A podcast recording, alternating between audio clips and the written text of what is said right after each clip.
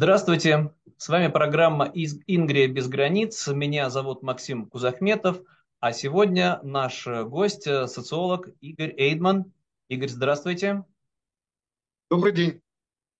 Ну и по традиции мы хотим поговорить о вопросах, так или иначе связанных с регионализмом, ну и непосредственно связанных с распадом империи, потому что буквально накануне в Брюсселе состоялось мероприятие, на котором присутствовало почти 200 человек из российской оппозиции, российских изгнанников политических, но и вновь, так или иначе, стоял вопрос о том, что вот, ну, в частности, Ходорковский, например, говорил, главное не допустить распада.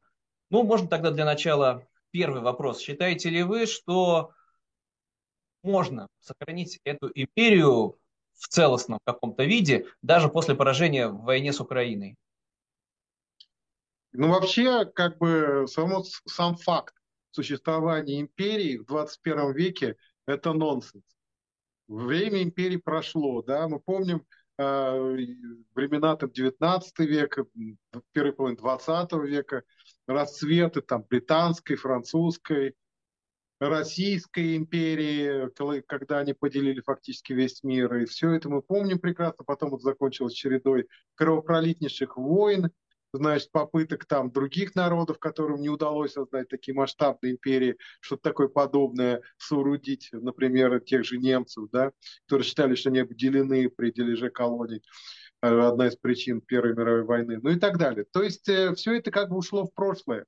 Понимаете, нравится нам это, не нравится, как мы к этому всему относимся. Но эпоха империй, она закончилась. Российская империя пытается судорожно, что называется, как-то вот схватиться, как утопающий за соломинку, за что-то, и как-то выжить, выплыть, более того, еще и возродиться каким-то образом. Но это абсолютно нереально, потому что невозможно идти, э, значит, э, что называется, э, наперекор веянию времени, наперекор трендам основным развития человечества. Понимаете, дело в том, что Российская Федерация это не федеративная. Вот, например, я живу в Федеративной Республике Германии. Это действительно федеративное государство, состоящее из земель, которые обладают огромной самостоятельностью и решают все свои внутренние проблемы э, без федерального центра. Такие целые пласты жизни, как, например, образование, это целиком ведение федеральных земель. То есть э, даже каникулы в разное время школьные и, и все, и праздники. Ну, ну, то есть это, по сути, независимые государства, которые сохраняют вот такую форму Бундесрепублик Deutschland, то есть форму э, единого государства. Российская, Россия ни, никогда не была такой федеративной республикой. Это всегда была москвоцентричная, даже кремлецентричная империя.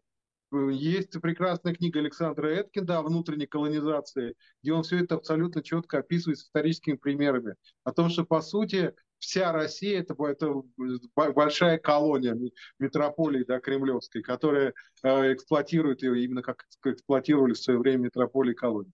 То есть никакое это не федеративное государство, действительно империя. И эта империя обречена. Она судорожно держится за жизнь, и она обречена. И у меня есть абсолютное убеждение, уверенность, что в том виде, в каком она сейчас существует, она не сможет плавно как-то перейти в федеральное Федеративное государство, нормальное федеративное государство, типа той же Германии. И, во-первых, нет такой традиции, да? Значит, э, Россия развивалась именно как империя. Почему в Германии может сложиться нормальное федеративное государство?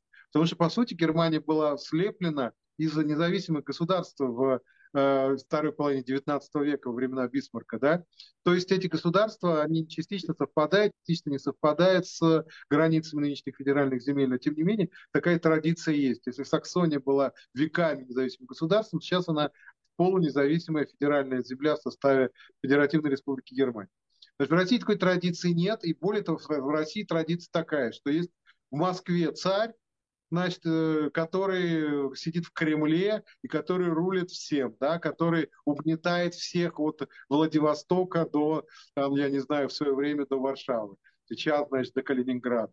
Знаете, и я абсолютно уверен, что если они будут пытаться сохранить вот эту конструкцию да, Российской Федерации, то и даже, пускай я верю, что Ходорковский, там, Каспаров, хорошие люди, они хотят лучше, да, но получится как всегда. В результате опять кто-то вылезет какой-то царь, который, значит, естественно, опять это все будет пытаться э, пытаться удерживать, значит, в руслах, в рамках империи. Да? А, а, как я уже сказал, это невозможно в наше время. Империям все, конец. Да?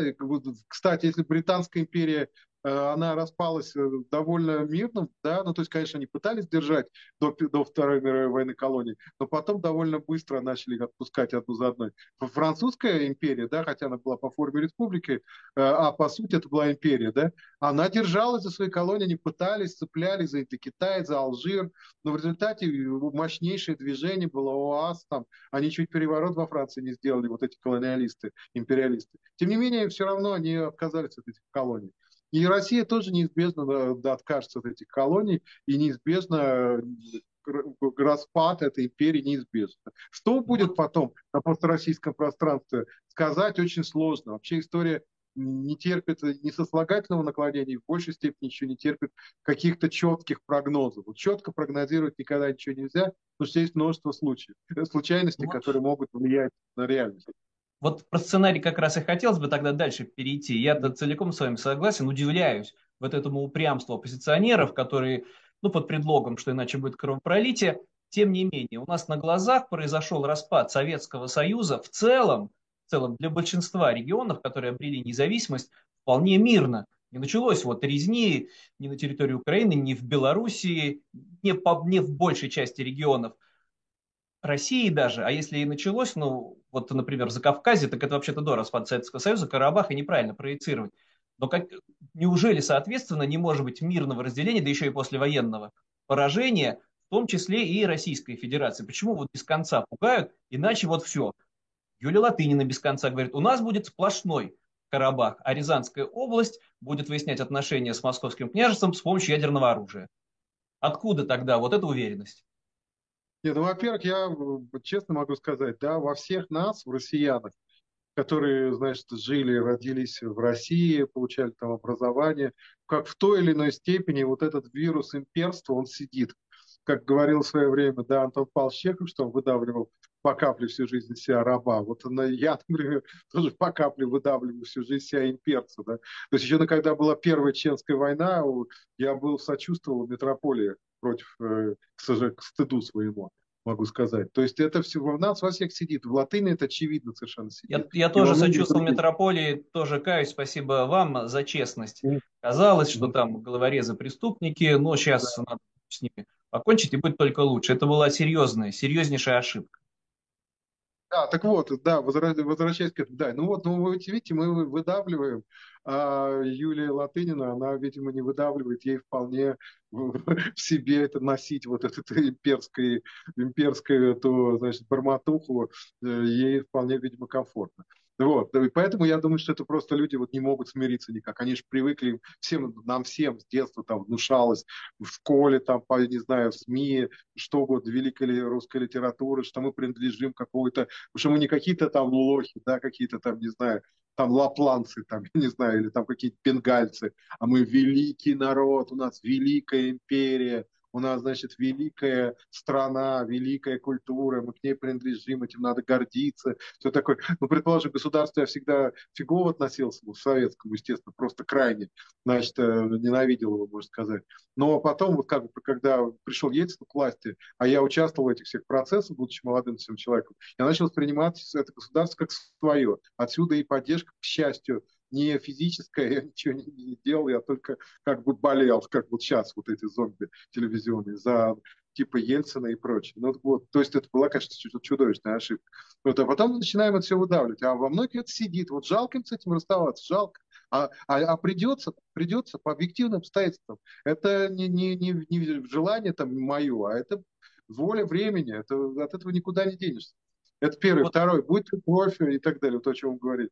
Знаете, я боюсь, что кровь будет в любом случае. Понимаете, что бы там ни придумывали сейчас эти мудрые люди, мудрые в кавычках, которые сидят там, обсуждают, как они, у них там будет учредительное собрание, потом у них, значит, будет какой-то переходный период. Я просто иногда, когда это бред, я просто по-другому не могу сказать, слышу, я просто боюсь за их психическое здоровье. Потому что, конечно, совершенно непонятно, что будет, как будет, и понятно, что они на это влиять никак не будут, с нулевым влиянием в России, Это очевидно совершенно.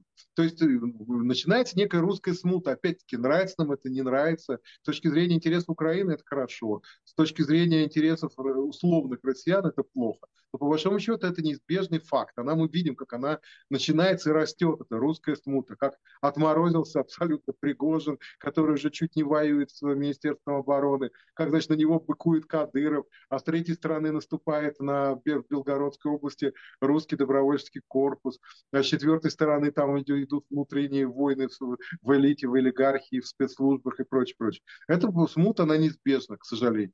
Значит, можно, ее туда загнал страну Путин своей этой безумной войной, тем, что он в процессе этой войны демонополизировал значит, инструменты насилия в стране, чтобы появились разные центры насилия, вооруженные центры насилия и так далее. И, так далее. и это все неизбежно приведет к смуте и крови, к сожалению.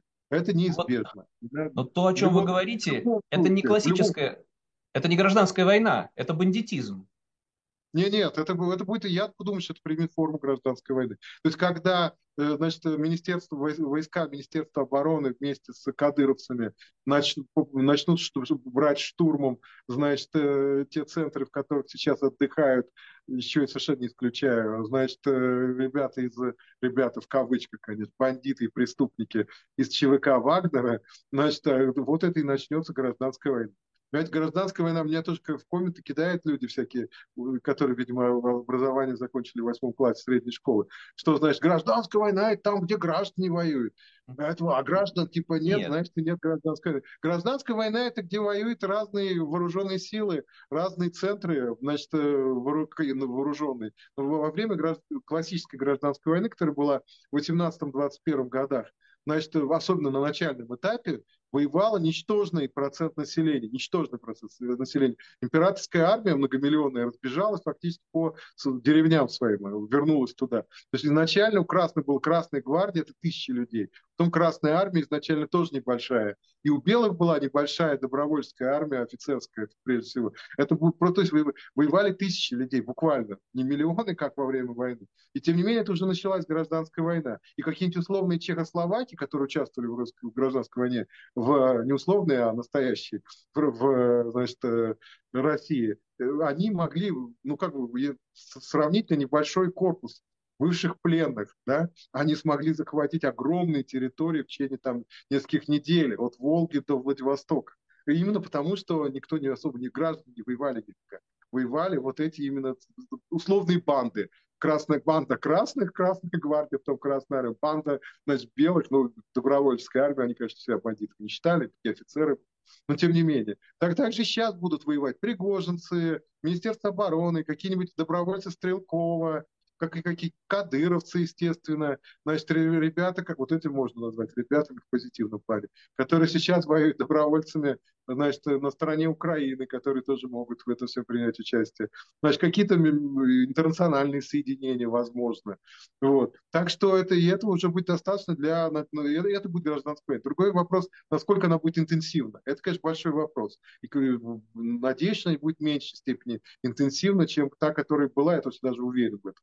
Э, в, во времена начала 20 века. Почему я так считаю, что она будет менее интенсивна? Потому что э, в начале, когда была гражданская война в России, э, так, так первая гражданская, западный мир, он, конечно, вмешивался, помогал там белым, но он напрямую вмешиваться крайне не хотел, потому что все устали уже от Первой мировой войны, там были внутренние проблемы, мощнейшие, левые движения и так далее. И, так далее. и они, конечно, могли прихлопнуть большевиков, как э, и немцы, кстати, могли прихлопнуть большевиков в 18 году, и потом союзники могли их прихлопнуть просто как таракана тапком. Но им просто было не до этого. Сейчас, я думаю, Запад будет активно э, в это дело, значит, влиять на это дело, и, оно, и Запад не допустит разрастания этой гражданской войны в нечто уж совсем сверхмасштабное. Но какие-то явления будут, естественно, в любом вот, случае.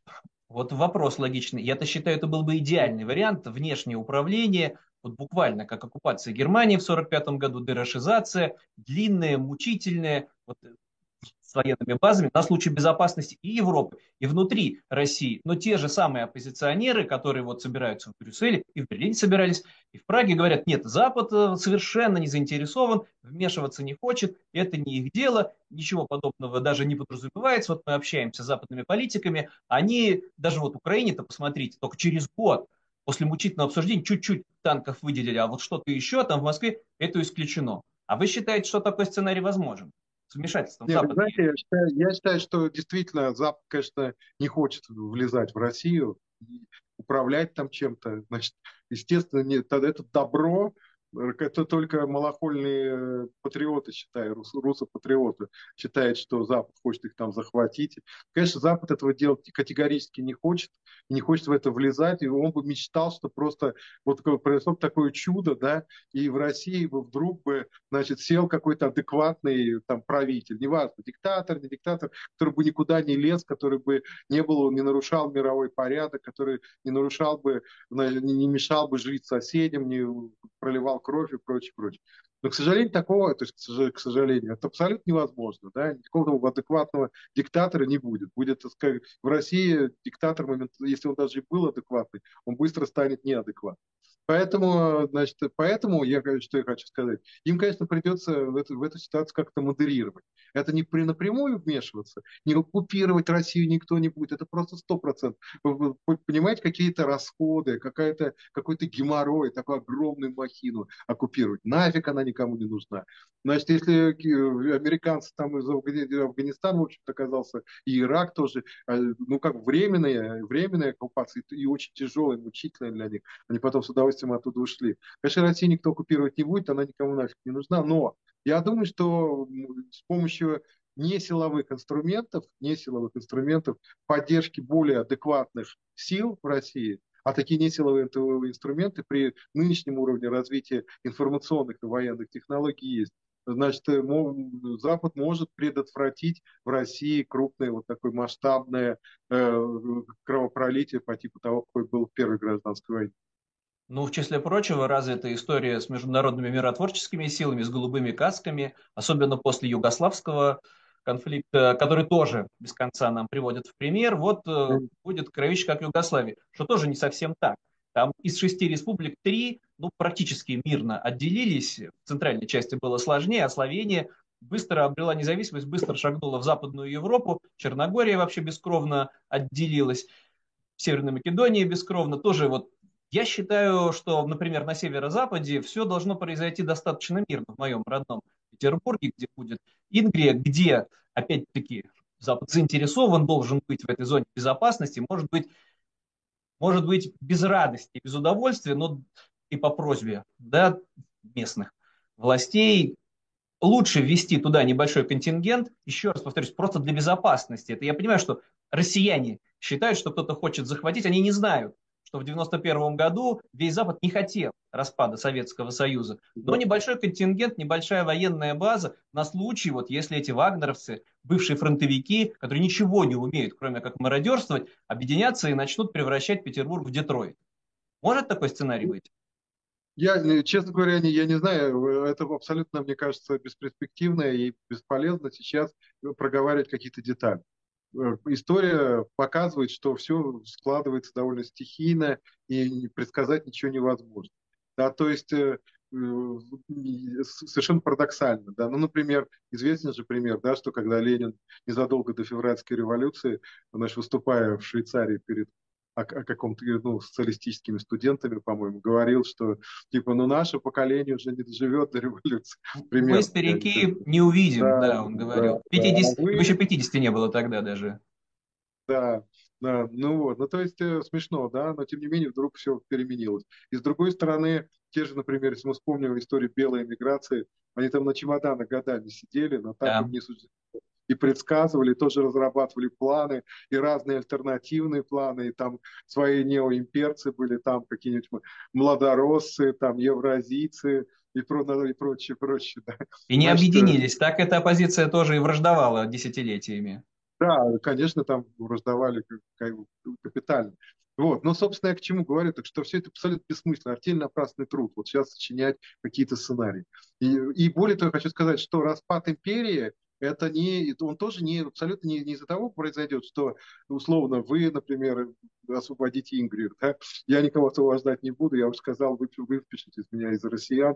Я после 24 февраля прошлого года не хочу ассоциироваться себя с этой страной. А вы, предположим, освободите Ингрид. Там наш э, друг э, там, Штепа, он освободит, предположим, Карелию.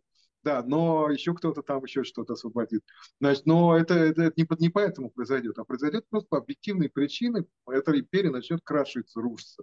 Что будет на месте ее, сказать совершенно невозможно какое образование, будет ли это какая-то конфедерация, будет ли это условная какая-то часть, часть идет в Евросоюз э, регионов, часть там уйдет э, куда-то под Китай. Это все абсолютно, скажем так, фантазийно. Может, никто ничего не знает, как все это сложно. Значит, но империя в том виде, в каком, то есть империя в принципе существовать не может уже в 21 веке. такая лоскутная империя, называли Австро-Венгрию лоскутной империей. Вот Российская империя ну, в нынешнем ее виде, она не менее лоскутная. Почему? Потому что плохо пришиты куски, слишком разные, слишком разные по всему, и по культуре, и по религии, и по уровню развития экономики, и по местному менталитету. Слишком разные эти куски, их может держать только силой. Силой и насилием жестким. А такой силы и насилия после этой войны уже не будет у Кремля, чтобы сдерживать вот эти куски. Поэтому она расползется неизбежно. И тем не менее мирный сценарий, еще раз повторюсь, 91 года, ну, в целом вполне мирный, причем по границам совершенно несправедливым, которые были когда-то начерчены, в основном уже большевиками. Ну ничего так, государство и дальше существует. Есть границы у нас начерчены уже субъектов федерации. Если хватит здравого смысла в большинстве регионов тем, кто придет к власти, избегать лишнего кровопролития, жить вот, ну вот, вот такое вот у нас государственное образование вот так вот нам досталось. А дальше уже его развивать, тем более, что большинство россиян же не, не понимает, что не будет при нормальном развитии шлагбаумов, таможен, пограничников, все это можно быстро интегрировать и ездить, ну даже вот между Россией и Беларусью не было особенных проблем. Так вот, еще раз возвращаясь, тогда вот а драматический сценарий, который ведь вынужден будет Запад вмешаться, если все-таки этот безумец в Кремле попробует использовать ядерное оружие, тогда-то придется все-таки уже не глаза закрывать, а применять все средства для вот внешнего уже получается вторжения, то, чего россияне боятся. Нет, если, не дай бог, начнется ядерная война, то, конечно, э, это будет как жуткое совершенно смертоубийство, погибнут множество людей. Но, конечно, этот режим путинский будет, конечно, уничтожен. Он э, проиграет, он проигрывает конвенциальную войну, конвенциональную войну, он проиграет и ядерную войну, но только больше жертв будет. Но я все-таки надеюсь на то, что этого не произойдет, потому что э, там не один Путин должен сойти с ума, а целая группа товарищей. А они все не умирать собираются, а жить и жить в комфорте. Они нарожали кучу детей, внуков, передали множество собственности. Все это сжигать, спалить, спалить, я думаю, они на это не готовы. Они в этом смысле ментально отличаются от гитлеровской верхушки Германии, которые в большинстве были действительно готовы умереть. Они не видели жизни дальше. Они в большинстве, но а почему? Потому что они были идейные фанатики в основном. Ну, может быть, исключая Геринга, который был все-таки сибарит. А, ну, люди типа Геббельса, самого Гитлера, они были идейные фанатики, конечно, даже Бормана. Значит, э, и согласен, поэтому... что вокруг Путина идейных фанатиков нет. точно нет, да. это точно. Ну, я поэтому, поэтому я не думаю, что они начнут ядерную войну, исходя из этого. Значит, э, что касается еще второго, по поводу того, как, как, как эта империя развалится. Я, кстати, не думаю, что она развалится по границам регионов. Это было бы иррационально, с моей точки зрения. Опять, опять-таки мы сейчас, ну, как бы немного фантазируем. Я думаю, что, во-первых, уйдут те э, республики, которые уже стремятся к независимости. Мы это знаем. Ну, Чечня, например. Чечня независимое государство, по большому счету. Россия признавала ее независимость Ичкерии. Заключала с ней договора. Я прекрасно помню, как, значит, Ельцин там, значит, с Масхадовым что-то там подписывали. Ну, вот, как на равных причем. То есть это, конечно, Чечня, но я, многие другие регионы национальные тоже, например, Татарстан, да, он же ведь тоже почти хотел и почти вышел, почти вышел из Российской Федерации в 91 году. Там была э, декларация о суверенитете и прочее, прочее. Просто э, татарстанская номенклатура во главе с Шаймиевым, она решила в какой-то момент, что им под Ельциным будет э, проще воровать, чем наедине с собственным народом. Да, что, и они легли под Ельцина. Не сразу, в какой-то момент легли. Так что все это может быть, безусловно, если вот какую республику не возьмешь национальную, у нее есть традиции независимости. Ну, например, Якутия, да? Якутия республика, которая больше всего сопротивлялась большевизму, и э, чем вообще какие бы то ни было другие. Якутское восстание в 23 году было, например. А еще позже было, было восстание э, уже в середине 20-х тех э, якутских политических сил, которые требовали, чтобы Якутия стала союзной республикой. Это мало кто знает. Но такое восстание было, там даже столкновения были, бои, жертвы. То есть они дольше всего сопротивлялись. И, а ну, могли бы быть далее. уже да, независимыми, как и Карелия да, могла быть независимой, если бы сохранила да, статус да. союзной республики. Но давайте да, тогда да. на оптимистической ночи все-таки да. завершать да, сегодняшний эфир, что да. удастся каким-то чудом или при вмешательстве да. Запада, или от бессилия мирно разделиться, будет ли это Уральская республика из конфедерации регионов, или их будет несколько, дальневосточная, это будет с Хабаровским краем, с Приморским или по отдельности, но в целом мирно и без кровопролития. Возможен ведь такой все-таки путь? Я, я думаю, понимаете, в истории возможно все, или почти все. Но все решается набор случайностей. Если мы детально разберем любое событие историческое, эпохальное даже, то мы поймем, что если бы чуть-чуть немножко не так пошло, то все было бы по-другому. Если мы возьмем условную да, историю Советского Союза, 70 лет с лишним, то если бы условно в 17 году значит, какие-нибудь э, офицеры да, корниловские убили, например, Ленина и Троцкого, то никакого Советского Союза бы не было, в принципе, без них. Это, ну, если знать историю, это очевидно совершенно. Нам не было никого, кто бы мог возглавить Октябрьский переворот и потом дальнейшее развитие, кроме Ленина и Троцкого. Остальные были просто уровнем ниже совершенно. Не такие, кстати, а оголтелые. Так вот, э, значит, э, ну, и, и любое другое событие также мы можем разобрать. Поэтому может быть все, что угодно. Я, конечно, за то, чтобы все было мирно, тихо, мирно, без э, как можно меньше крови, за то, чтобы прежде всего путинская Россия быстрее проиграла эту войну, до того, как она начнет швыряться атомными бомбами, чтобы путинский режим, соответственно, пал, и э, освободилась возможность для каких-то дальнейшего другого развития в другом направлении, и чем меньше при этом будет крови, и, и украинцев, которые сейчас прежде всего страдают от этого режима в большей степени, естественно, но не, несравнимо, чем россияне. Значит, и, и, соответственно, чтобы не было крови других, других людей, россиян и, там, и так далее. Будем надеяться на мирные какие-то пере, изменения и перемены, мирные перемены. Вот. Мог название почти пога, Погашику. У него была такая пародийная партия, партия значит, мир, мирных перемен в, в рамках законности. Вот такая, это такая была сервильная, пародия на сервильную партию. Гашек участвовал, как раз таки был среди бойцов чехословацкого корпуса, поэтому лично он, все он, это застал. Он, он, он был среди бойцов, но он быстро переметнулся на сторону красных. Он стал коммунистом. Да, а потом все равно вернулся на родину, и а не как Радек, как другие, да, оголтелые, одержимые там, да, коммунисты, не, и он, предпочел он, он, он, был одержим, он был одержим не политикой, а, а прежде всего, ну, писательством, конечно, и алкоголем. То есть ему не до этого было. Он просто бухал. Конкретно бухал просто капитальнейшим образом. Мы знаем таких приближенных вокруг Путина, пускай вот они поскорее вот увлекутся вот этим развлечением, а не насилием, и все это поскорее закончится. Ну, давайте тогда прощаться. Еще раз напомню, с нами был социолог Игорь Эйдман. Игорь, большое спасибо. Спасибо вам, всего доброго. До ну и до встречи в следующих программах. До свидания. Всего доброго. Ну все, так благополучно, Хорошо, очень да. живо. Да, Игорь, да, большое спасибо. Рад ну, вот такому личному контакту. Буду в Берлине, может быть, напомню еще о себе. Где-то да. очно встретимся. Отлично, договорились, ладно. Да. Всего доброго. А вы, не ездите, а вы не ездите на вот это, господи, форум свободных народов пост России? Езжу. Как, как же ж мне не ездить? Да, Езжу. Ну, я а слышал, сейчас... что был в Штатах какой что Был, такое. но мне с визой сложно. Я в Риге сейчас э, в гуманитарном статусе. Я был, когда он проходил в Гданьске, в Брюсселе я выступал там даже в Европарламенте. Ну, это же страх для европейцев, распад. Они дистанцируются от этого, шарахаются, пугаются. Надо, чтобы все было мирно. Но вот я к Пономареву хочу сейчас в Варшаву съездить на пару дней, посмотреть, там тоже есть меняемые люди. А главное, они вот допускают, видите ли, возможность мирного выхода из этой вот конфедерации. Это важно. Ходорковский я, я, не допускает. Я думаю, что это, ну, помимо того, о чем я говорил, еще связано с тем, что э, с точки зрения электоральной, информационной, конечно, если человек хочет завоевать какую-то поддержку среди российского электората, он, конечно, не должен говорить о распаде России ни в коем случае. Ну нам-то чего лицемерить? Это, кстати, вот а вам как социологу... Мне это вообще, да, мне это вообще абсолютно, потому что я, как я уже сказал, я не российский политик, и я, же, я уже эксперт со стороны.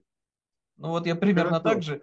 Но вот э, вы как социолог знаете, это прекрасный пример с Советским Союзом. Люди проголосуют за то, чтобы Советский Союз сохранился, но на вопрос, хотите ли вы кормить Москву из любого региона, кроме одного, ответят нет. И дальше все вот происходит. Там в авангарде распада, конечно, стояли только три прибалтийские республики, но этого хватило, чтобы вся Средняя Азия обрела независимость. Поэтому я считаю, это вполне реалистичный сценарий благодаря Чечне и Якутии, что дальше где-то, тяжело вздохнув, эти вот тихие мирные люди где-нибудь в Поволжье тоже вдруг окажутся в независимом государстве поскорее. Ну, может быть, может быть. Хорошо, Хорошо. будем надеяться на лучшее. Ладно, всего да. доброго. Большое спасибо. До свидания.